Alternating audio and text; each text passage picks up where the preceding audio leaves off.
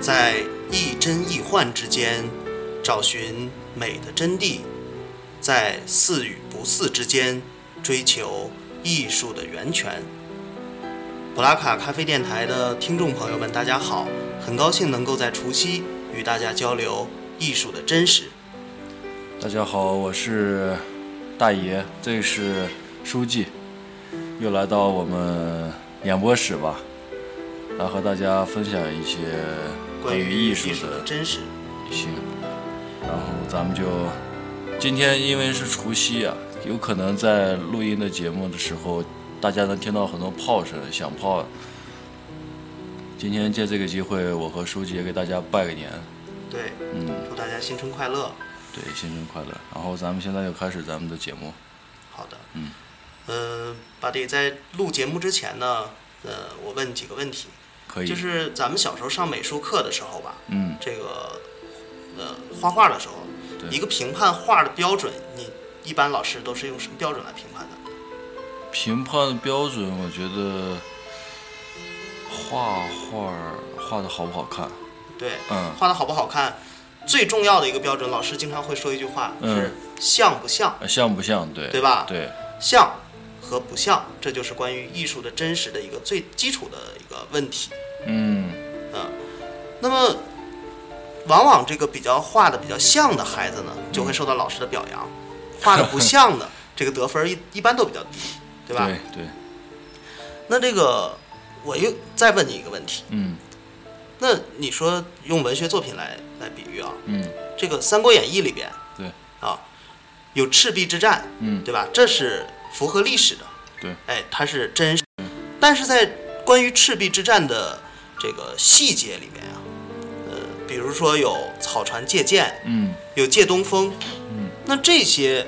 明显是虚构的。对，但是呢，这这一段儿你说在这个《三国演义》里，它是到底是真实的还是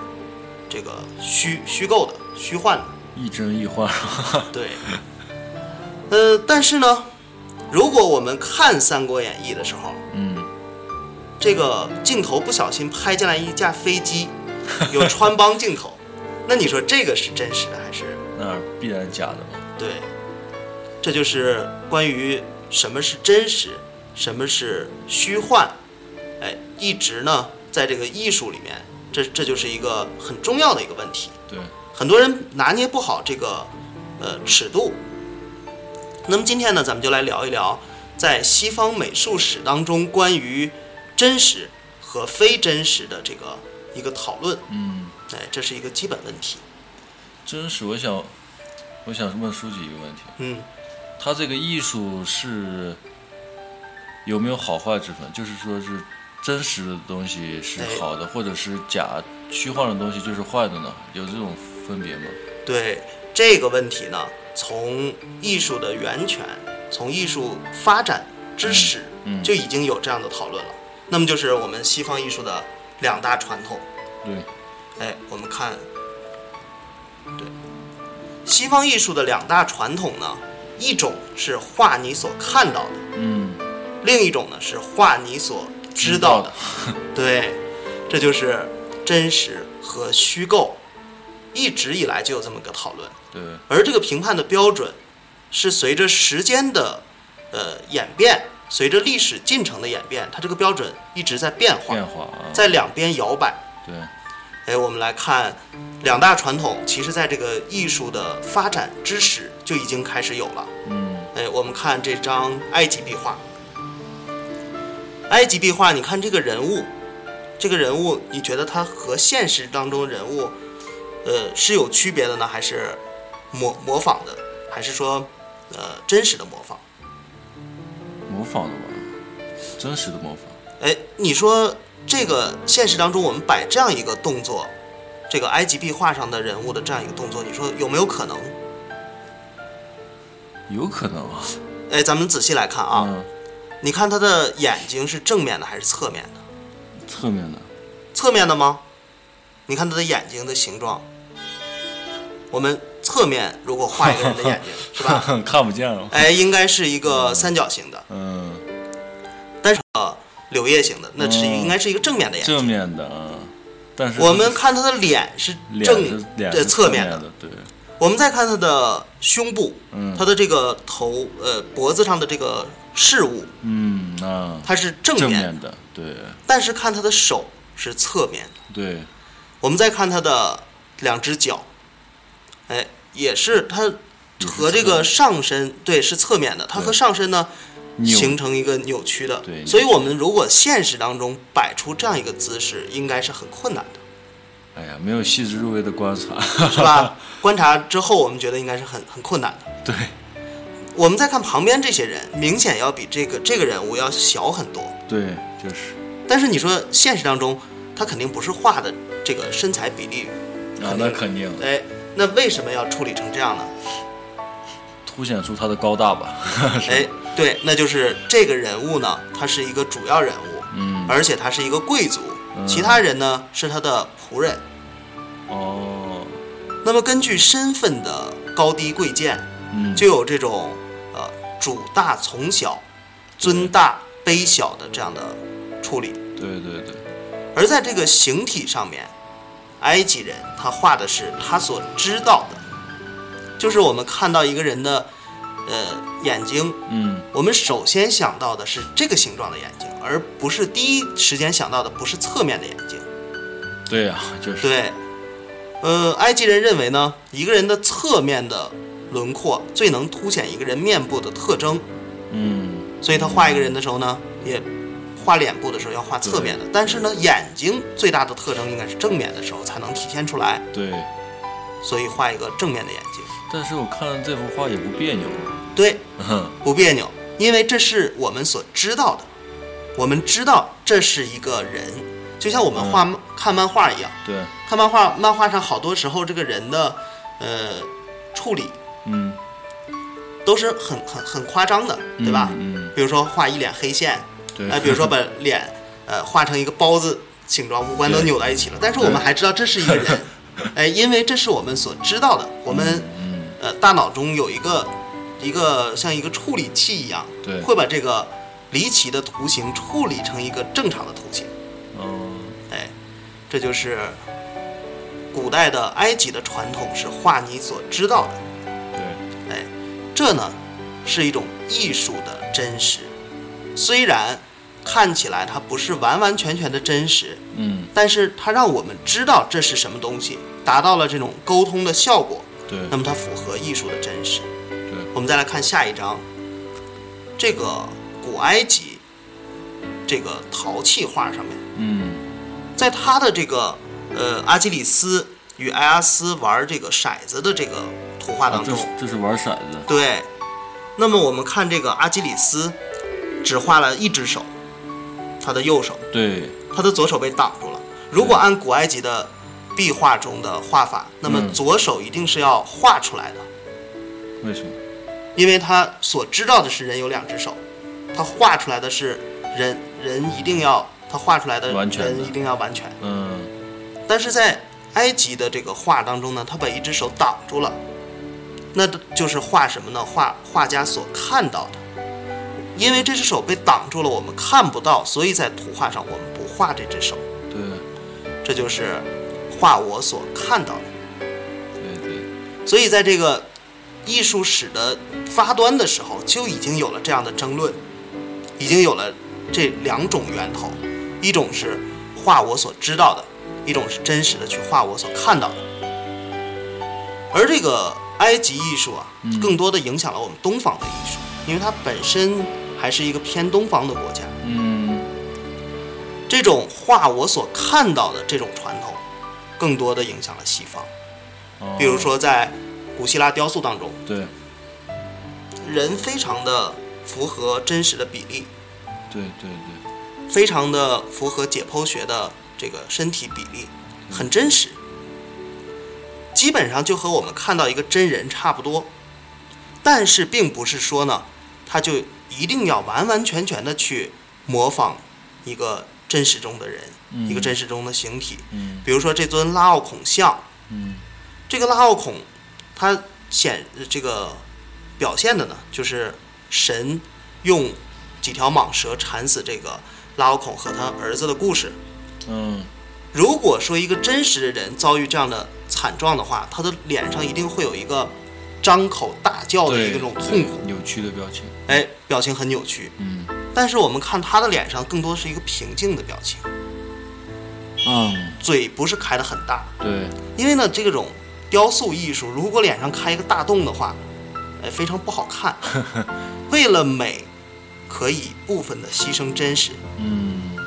处理成一种让人们感觉更赏心悦目的方式。所以说呢，在这种画我所看到的这样的传统当中，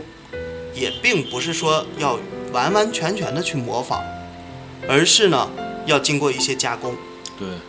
经过一些，就像我们的呃照片以前的修版师一样，如果照片当中哪儿修这个照的不太好，它要嗯进行一定的修正，对让这个照片更完美。哎，这是一种完美主义的倾向。我们再看中世纪艺术，到了中世纪艺术的时候，这个天平开始向另一边摇摆了。嗯这个时候呢，人们开始更多的去画我所知道的。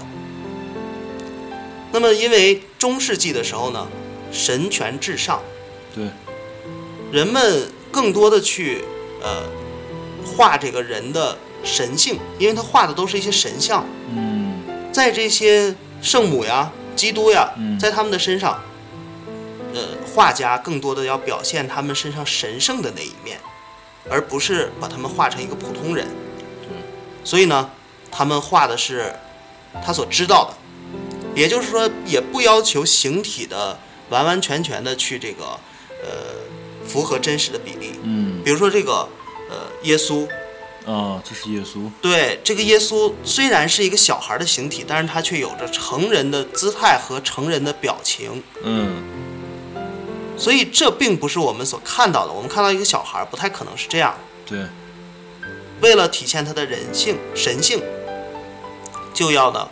呃，画出来这个我所知道的，呃就要进行呃一个非真实的一种处理。嗯这是中世纪艺术的一个特点。那么到了文艺复兴时期，到了文艺复兴时期，人性重新回归。为什么叫人文艺复兴呢？复兴就是要复兴古希腊、罗马古典时期的艺术。哦，对，这个时候意大利人呢，他特别的热衷于去研究那个古希腊、罗马的艺术，但是呢，由于这种历史的断代、断层，嗯他不能真实的去体会当时的那种艺术思想，于是呢他们进行了一些加工，进行了一些自己的创造、揣测。对，正是这种加工揣测，使得文艺复兴艺术不是单单的去模仿古代，而是有了自己的一些创新的东西。嗯特别是呢，在这个时候呢，科学技术有有了一定的发展。我们西方绘画的三大技术上的要素，在这个时候基本上是成型了。对，这三大技术的要素呢，第一是解剖学。嗯我们上一次在说这个达芬奇的时达候芬奇，对这种解剖学真实的再现人体的比例。就是第二就是透视法。透视法，所谓透视法，就是在平面的呃这个纸上面嗯或者画布上面去嗯体现一个空间感的一种方法，就是透视法，在平面的一个材质上去体现立体的一个图形，嗯这就是透视技术。透视技术呢，早期的透视技术有两种，一种叫做几何透视，嗯通过数学计算；另一种呢叫做空气透视，通过一种光影效果对，去表现这个透视。那么我们来看早期的研究透视法的大师保罗·乌切洛，这个人就是废寝忘食的去研究这个透视。 人们说，如果他把这些天才用在塑造人体上、塑造这个呃这个静物上面，他会成为一个非常伟大的画家。更大的成就是，对，但是呢，他却把所有的时间都用在这个研究透视上了。我们看这个透视，这就是典型的空间透视，嗯也叫几何透视。嗯几何透视就是说，我们在这个图上面设置出一个视觉的焦点，也叫灭点。所谓的灭点，就是说我们这幅图所有的目标所指向只有一个点，最远的一点，在这个图上最远的一点，一般呢都是这个图上最顶的中间的顶点。对，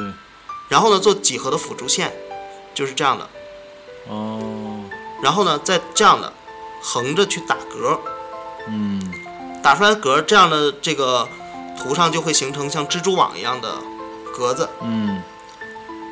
越近的格子就越大，嗯，越远的格子就越小。嗯，对，但是呢，从逻辑上来说，近的这一个大的也是一格，对，远的呢这个虽然小小也是一一格，，所以这个空间的比例就能够这样哦推算出来。对，但是这样更多的是要表现室内主题的时候，可以通过一些比如地板呀、嗯，天花板呀这样的方式去表现。对，保罗·乌切洛的创新呢，就是说他能够把这种透视法运用到户外主题上。哦户外主题的时候，他经常会用一些其他东西来做辅助线，比如说这个森林、嗯，人们的武器，对，这就是用这些线条来代表这个辅助线。对对，用这一种偷梁换柱的技术形成一种透视。我们再来看下一章，这个道拉拉夫他呢用户外的一些建筑上的，比如说地砖，嗯，它就是形成一种线条，也是一种透视，这就叫呃几何透视，也叫空间透视，通过一种数学的计算，这就是画我们所看到的。我们看到肯定是近大远小，近大远小，哎，近大远小怎么去推算这个比例呢？这个文艺复兴时期的画家们巧妙地运用数学的计算，嗯，去实现。达芬奇呢，把这个透视技术更向前推了一步，嗯，他用了一种叫做空气透视的方法，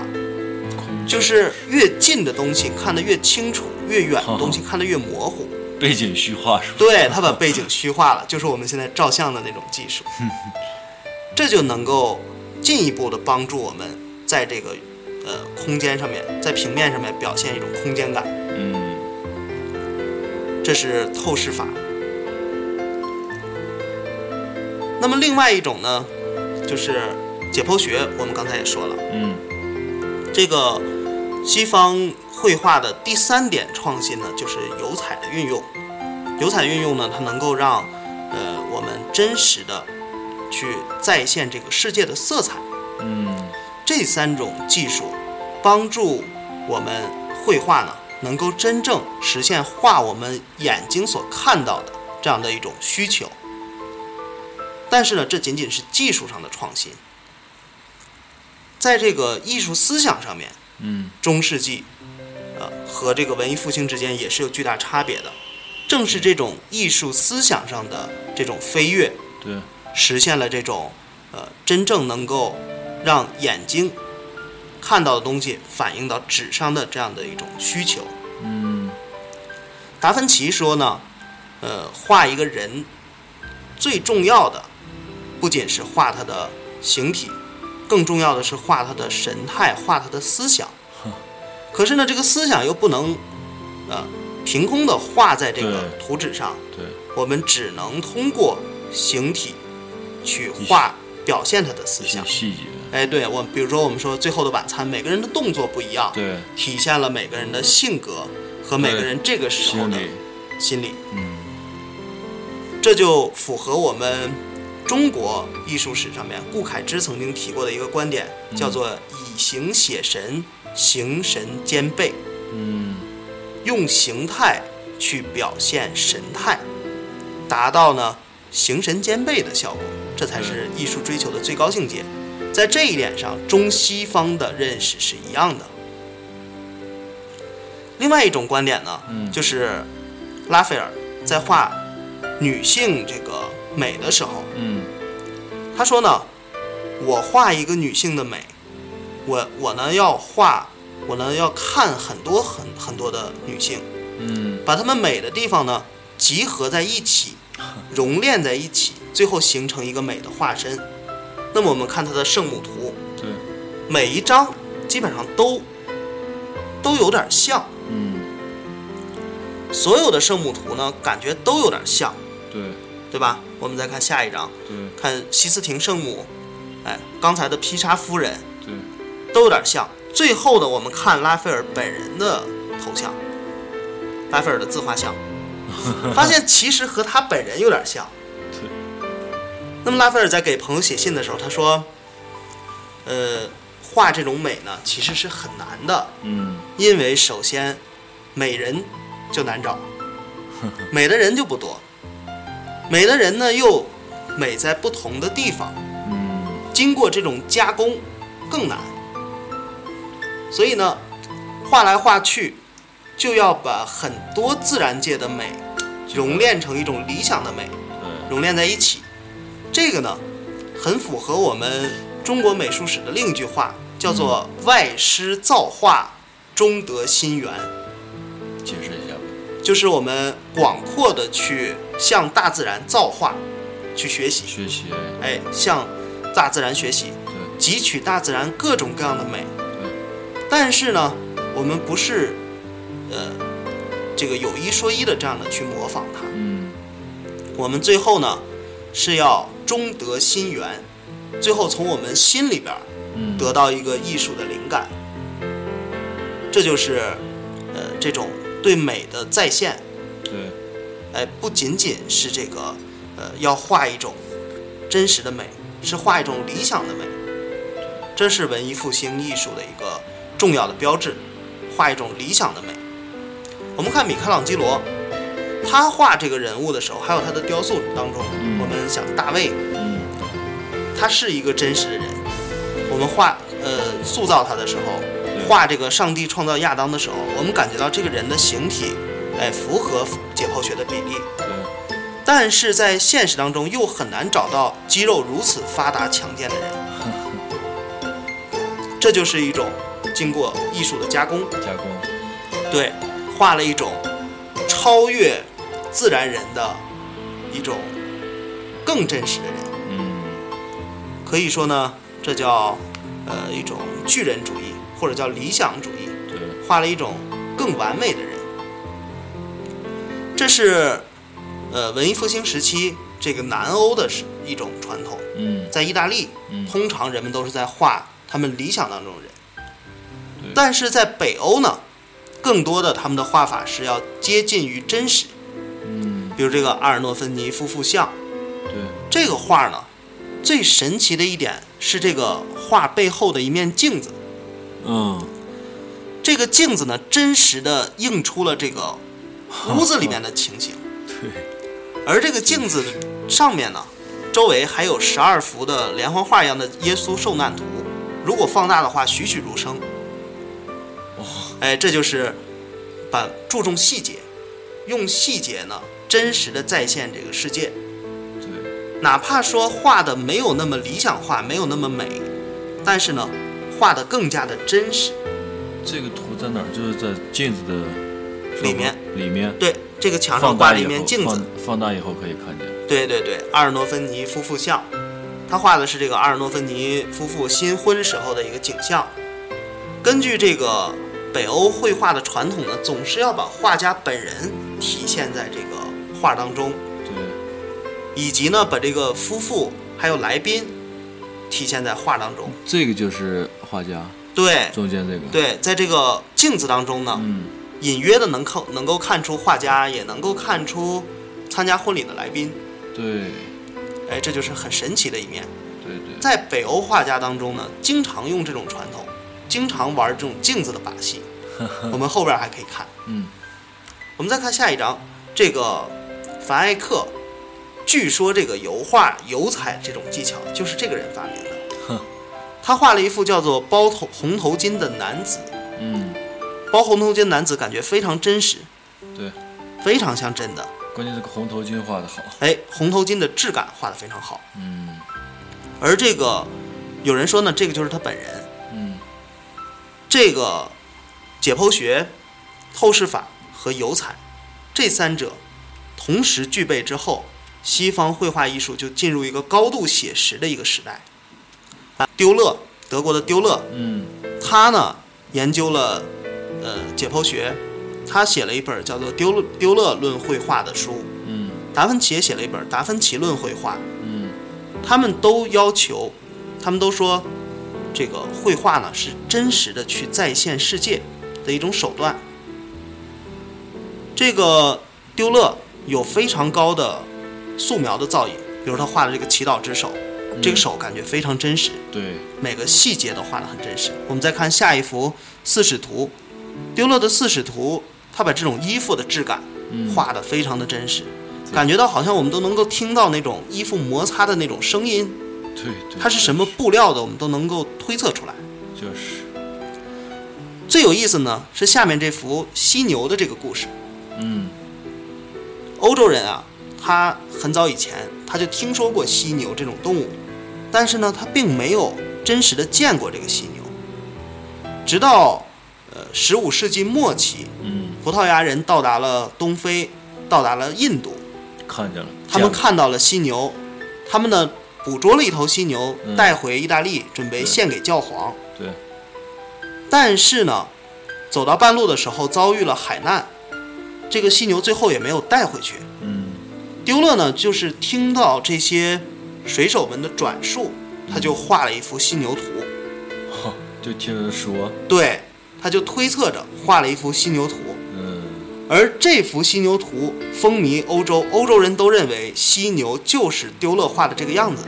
但是我们现在来看，这个犀牛不完全是这个样子，关它键和真穿实衣的服了是吧？对，好像是一个穿着铠甲的一头牛一样。啊还有它的背上还有这么一个刺多出来的刺，嗯哎，这都不是犀牛身上真真正该应该有的。对但是呢，西方人却认为这就是真实的犀牛。嗯更有意思的是，过了六七十年之后，犀牛再一次到达欧洲，嗯人们呢看到了真实的犀牛，嗯但是这幅犀牛图并没有因为看人们看到真实的犀牛而这个暗淡下来。在好几百年的时间里面，人们都用这幅犀牛图作为犀牛的一个代表，即使他们看到真实的犀牛，他们还是认为丢勒画这幅犀牛是真实的。对 这就是一种艺术的真实的魅力哼。我们再来看下面，比如说威尼斯画派的这个一些绘画，嗯这个呃梦中的维纳斯，对哎，他画的呢，呃，不管是人也好，还是风景也好，都很接近于真实，对接近于一种理想状态。对但是到了这个时候，他画的虽然说是真实，但也不是真实。嗯因为他画的要比真实的东西要完美。嗯这种完美的倾向，呃，经过了一一二百年的时间之后，嗯人们就开始厌烦了。人们开始觉得呢，呃人们总是去看到一些真实当中没有的东西，对这样呢就会有一些厌烦。所以呢，就有了下一个时代，就是巴洛克的时代。对巴洛克时代的第一位先驱是意大利的卡拉瓦乔。嗯卡拉瓦乔，他绘绘画的时候，就是要完全的、真实的去再现，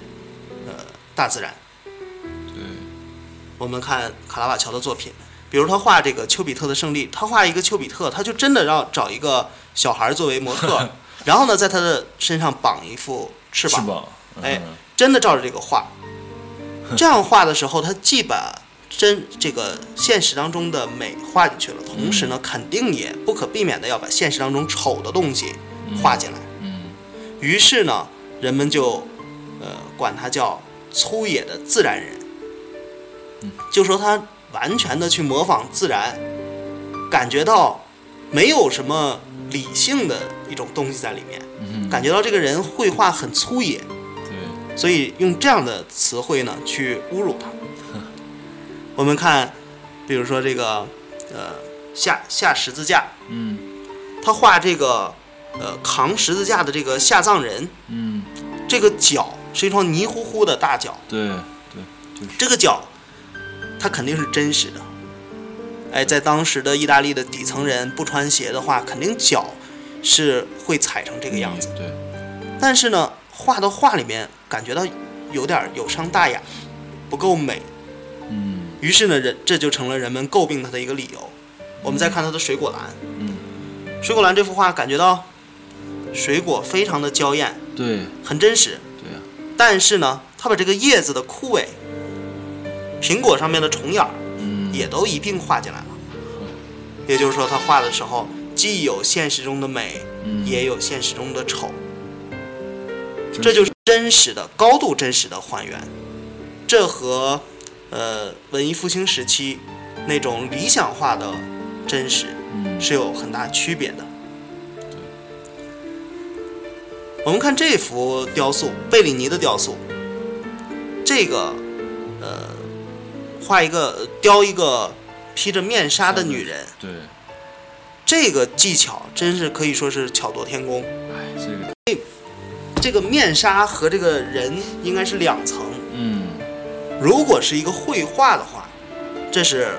非常好的，非常好去处理的一种效果。我刚开始看这幅图，以为是一一张画，对，但是它是一个雕塑，在确实，一个一块石头上面去雕出来两层的效果，嗯，这个很神奇。这也是一种高度模仿真实的一种追求。对，这个时候，荷兰人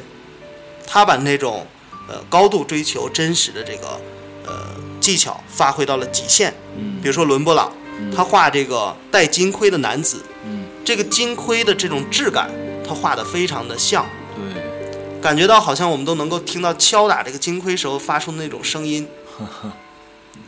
非常逼真。嗯我们再看荷兰画家维梅尔，维梅尔这个人，他绘画的时候，他采用了很多科学技术上的创新。嗯，据说呢，他用了暗箱成像法，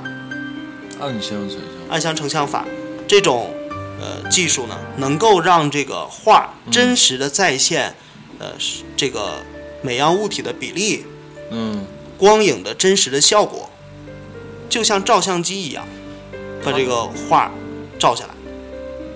他是照下来再画，还是不是照下来才画的，它是在一个暗箱里面成像，根据这个成的像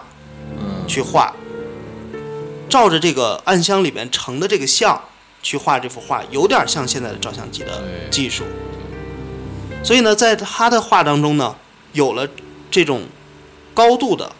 光影折射的这种对，这模拟再现。比如说刚才这幅在窗边读信的女子，嗯这个窗户把这个女子的倒影映进来。嗯对而由于窗户的格子，这个影子发生了变化，对，就是非常真实。太我们再太看，精确了，呃，再看这个下一幅嗯戴珍珠耳环的少女，嗯她能够把这个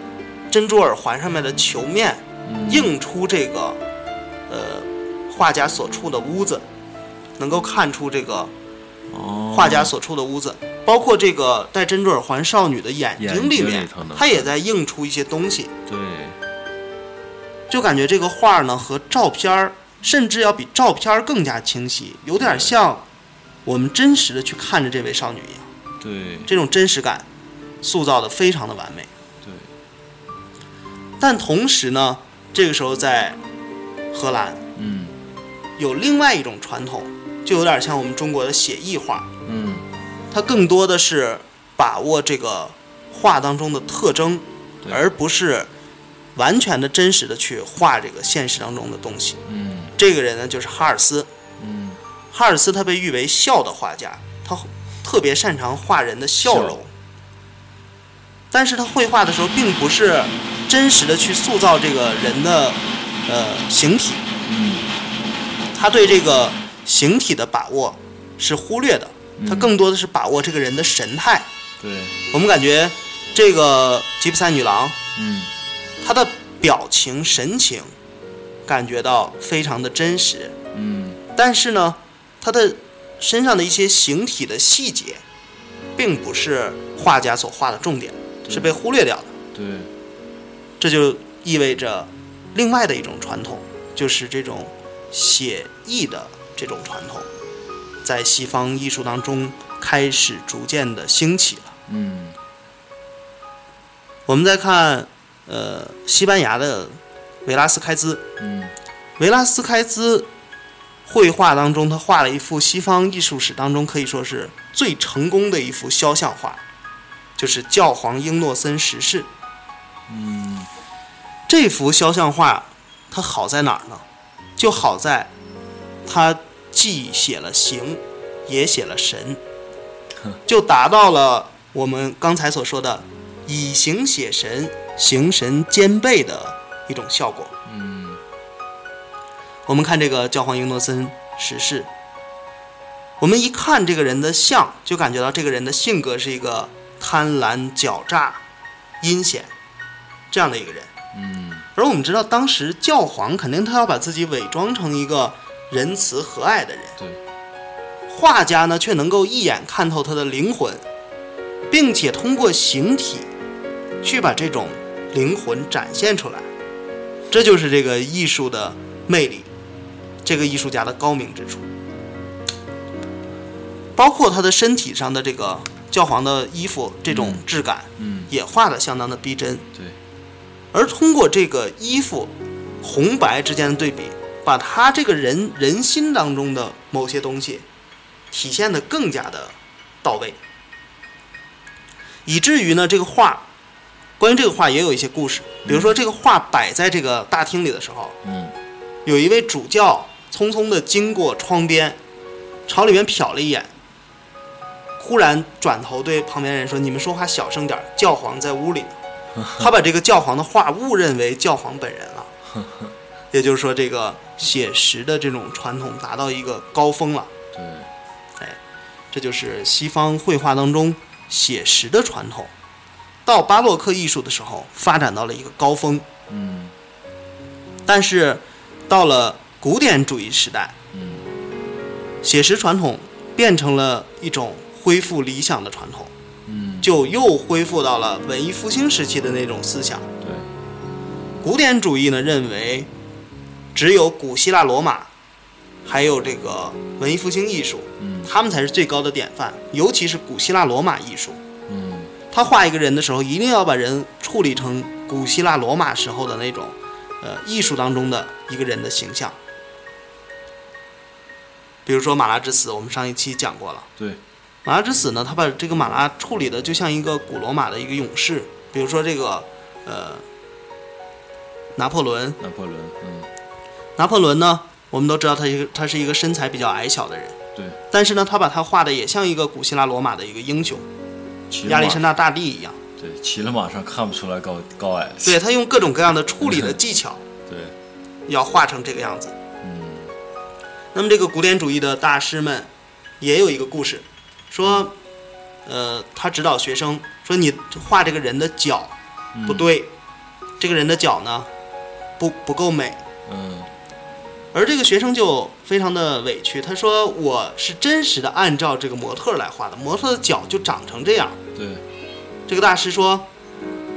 虽然模特的脚长成这样，但是呢，它不符合古希腊罗马艺术的典范。我们要按照古希腊罗马艺术的典范，去把这个脚修正成那样，嗯修正成一个完美的形态，对，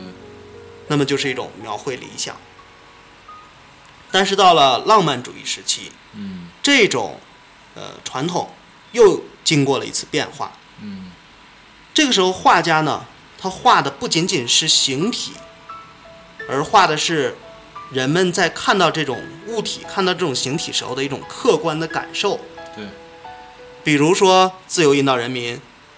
对，在战场当中出现一位女神，这肯定是呃不符合事实的。不科学，对，但是呢，它却符合我们对这件事件的一个认知。嗯我们再来看这个英国的透纳，透纳他画的这些画，他更加的注重人们在这个自然景观当中的一种情感。他画的虽然是风景画，对但更多的是画一种情感，对比如说洪水、雪崩、海难，嗯这都是他绘画的主题。他会画一个大海的场景，他要把自己绑在这个一一艘船的桅杆上，绑三四个小时。去哦寻找那种感受，通过那种感受去控制观众们的情绪。在浪漫主义当中，情绪非常重要。对，我们看这幅这幅画你你觉得他画了一个什么？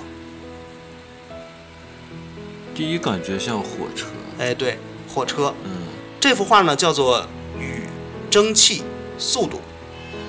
关于这幅画有个非常有意思的故事，嗯说呢，透纳有一次坐火车，嗯外面下着雨，嗯他呢就对对面那位女士说：“呃，夫人，我想把窗户打开去看一看外面的风景，行吗嗯，？”这位夫人就同意了。于是呢，透纳就把这个窗户打开，整个上半身都探出车窗之外，对，非常痴迷地看着这个风景，直到上半身全淋湿了，他都不知道。对，过了好一会儿，才把头伸回来。这个夫人就感觉很诧异，因为放外面呢下着瓢泼大雨，对，是这个可见度是很低的。他不知道透纳看到了什么，痴迷成这样。于是他也把自己的上半身也探出窗外，嗯哼，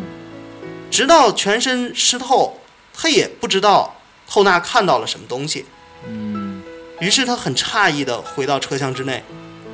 就在琢磨这件事儿，嗯也没有琢磨明白。嗯过了一段时间呢，伦敦有一次展出，对，在看这到次展出，他突然看到这幅画，他想起来这就是他那天看到的那个场景。嗯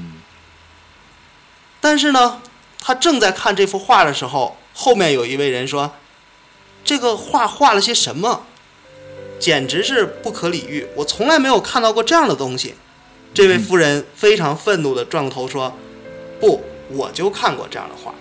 我就看到过这样的景色。嗯就是说呢，这个艺术家他，呃，能够帮助人们培养一种认识世界的方式。对，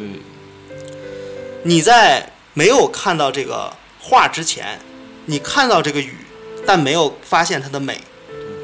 而在看到这个画之后，你就能够感觉到它的美了。这是呃浪漫主义的这个思这个画的思路。我们再看现实主义呢，就是真实的去模仿这个现实的细节，对包括美的，包括丑的，这有点回归这个卡拉瓦乔的思想了。对，但是呢，在现实主义之后，西方艺术遭遇了一次危机。嗯这次危机就是照相的发明。啊，照相发明之后，这个绘画已经可以呃被照相所取代了。这个真实的表现一个物体的形式，我们为什么还要去绘画呢？我们直接照相不就好了吗？对，所以呢，西方艺术家说绘画已经死了，绘画走到了尽头。嗯这个时候呢，就有了印象主义。印象主义现在我们来看，很多人都说印象主义画的画很梦幻，嗯但实际上，印象主义的宗旨是要真实的去表现这个事物。但真实表现事物的时候呢，它表现的是什么？表现的是事物的色彩，而不是它的形体。它表现的是光在这个些事物上的一种变化。对，这就取代了照相，弥补了照相所不能，呃，表达的一些情感。对，就是，所以这就有了印象主义。印象主义也是真实的再现世界，但是它不是再现世界的形体，而是再现世界的色彩。色彩，所以说，莫奈他经常在这个塞纳河上面，在一条小船上面去作画。嗯在小船上作画的时候，呃，画家库尔贝就说：“哎，你绘画的时候怎么突然就把这个笔放下了？ 你今天难道不画了吗？”嗯莫奈说：“不，我等太阳，嗯，就是我一定要等到那个光出来，光达到我理想那个状态的时候，我才去画那一笔。哎，这就是再现世界真实的色彩。对，我们再往下看到这个现代主义，嗯这个时候呢，人们就开始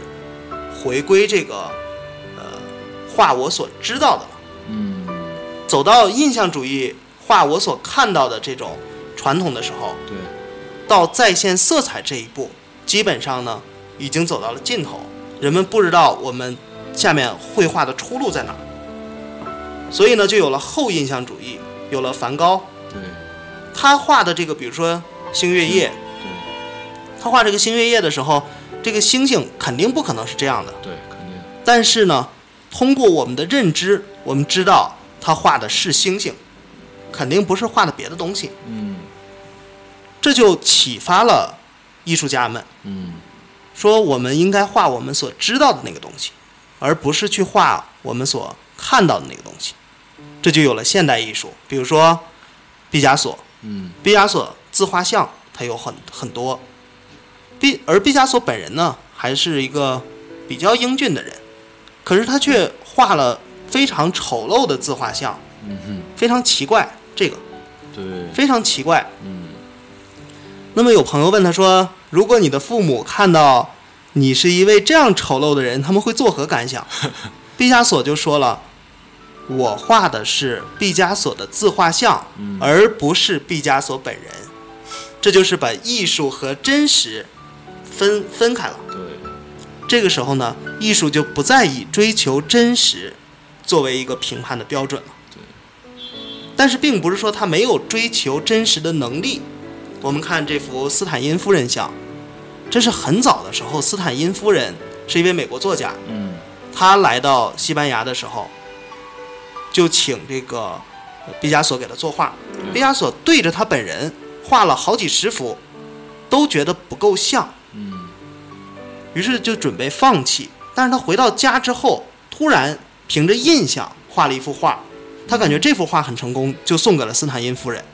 当时朋友们都嘲笑他说：“你画的根本不像本人呀。对，”这个时候，毕加索就道出了这个关于艺术的这个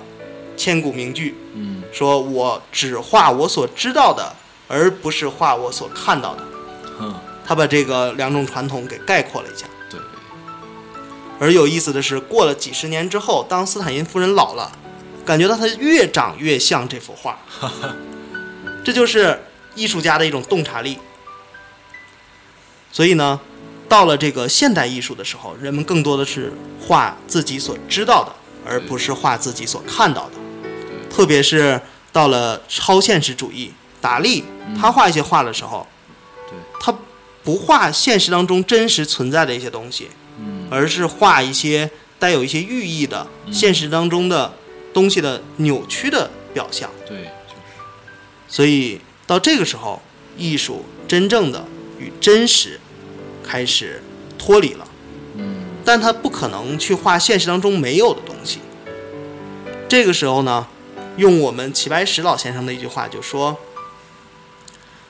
在似与不似之间，太似为媚俗。对，不似